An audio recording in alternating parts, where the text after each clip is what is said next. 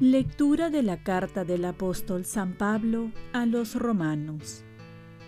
Hermano, tú que te eriges en juez, sea quien seas, no tienes excusa, pues al juzgar a otro, a ti mismo te condenas, porque haces las mismas cosas tú que juzgas. Sabemos que el juicio de Dios contra los que hacen estas cosas es según la verdad. ¿Piensas acaso tú que juzgas a los que hacen estas cosas, pero actúas del mismo modo, que vas a escapar del juicio divino? ¿O es que desprecias el tesoro de su bondad, tolerancia y paciencia, al no reconocer que la bondad de Dios te lleva a la conversión? Con tu corazón duro e impenitente, estás acumulando cólera para el día de la ira, en que se revelará el justo juicio de Dios, el cual pagará a cada uno según sus obras, vida eterna a quienes perseverando en el bien buscan gloria, honor e incorrupción, ira y cólera a los porfiados que se rebelan contra la verdad y se rinden a la injusticia, tribulación y angustia sobre todo ser humano que haga el mal primero sobre el judío, pero también sobre el griego.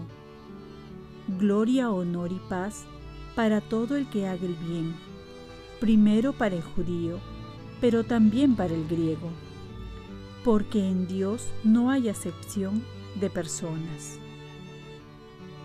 Palabra de Dios. Salmo responsorial. Tú, Señor, pagas a cada uno según sus obras. Solo en Dios descansa mi alma, porque de Él viene mi salvación. Solo Él es mi roca y mi salvación, mi alcázar, no vacilaré. Tú, Señor, pagas a cada uno según sus obras. Descansa solo en Dios, alma mía porque Él es mi esperanza, solo Él es mi roca y mi salvación, mi alcázar, no vacilaré. Tú, Señor, pagas a cada uno según sus obras. Pueblo suyo, confíen en Él, desahoguen ante Él su corazón, que Dios es nuestro refugio. Tú, Señor, pagas a cada uno según sus obras. Lectura del Santo Evangelio según San Lucas.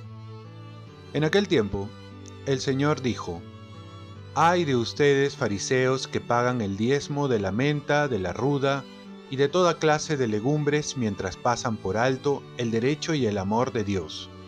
Esto habría que practicar sin descuidar aquello Ay de ustedes fariseos, porque les gusta ocupar los primeros asientos en las sinagogas y ser saludados en las plazas.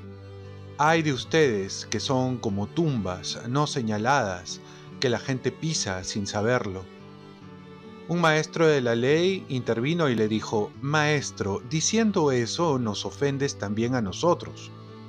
Jesús replicó, Ay de ustedes también, maestros de la ley, que imponen a la gente cargas insoportables, mientras ustedes no las tocan ni con un dedo. Palabra del Señor. Paz y bien, cumplir con amor hace la diferencia. Los fariseos eran especialistas en cumplir y hacer cumplir las leyes, pero Jesús les hace recordar que si no aman, de nada vale. ¿Cómo sabemos si agradamos a Dios? Unos piensan que nuestra vida consiste en cumplir, en realidad consiste en amar. San Pablo va a decir, el que ama cumple la ley entera. Nos debemos preguntar si detrás de cada cumplimiento de los mandamientos nos mueve el amor. Cumplir llega a cansar, pero el amor no se cansa.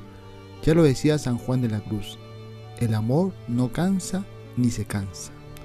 Otro móvil que Jesús denuncia es que los fariseos cumplían la ley porque les movía quedar bien ante los demás, ser reconocidos, admirados. ¿Cuántas veces también nosotros nos mueve un amor interesado? Cuando hacemos una obra de caridad y muchas veces es imperceptible los movimientos mezclados con vanidad y hasta podernos hacer cosas para levantar nuestra autoestima. Aquí en realidad no se ama, porque cuando se ama no se espera nada a cambio, solo se da. Y por último, poner cargas pesadas a los demás, caer como legalistas, y queremos hacer sentir así nuestra autoridad, nuestro poder, nuestra presencia, sin ponernos en los zapatos de los demás. La máxima de los santos, en cambio, era exigirse más y exigir menos a los otros. Saber comprender y no querer que los otros sean como nosotros o creer que tienen la misma capacidad para cumplir como nosotros cumplimos es algo que no es agradable. Por eso tenemos que aplicar la regla de oro del Evangelio. Trata a los demás como quisiera que te trate. Oremos, Virgen María, ayúdame a cumplir mis deberes con amor y a no ser fariseo, sino hermano. Ofrezcamos nuestro día. Dios Padre nuestro, yo te ofrezco toda mi jornada, en unión con el corazón de tu Hijo Jesucristo, que siga ofreciéndose a ti en la Eucaristía para la salvación del mundo. Que el Espíritu Santo sea mi guía y mi fuerza en este día, para ser testigo de tu amor. Con María, la Madre del Señor y de la Iglesia, te pido por las intenciones del Papa.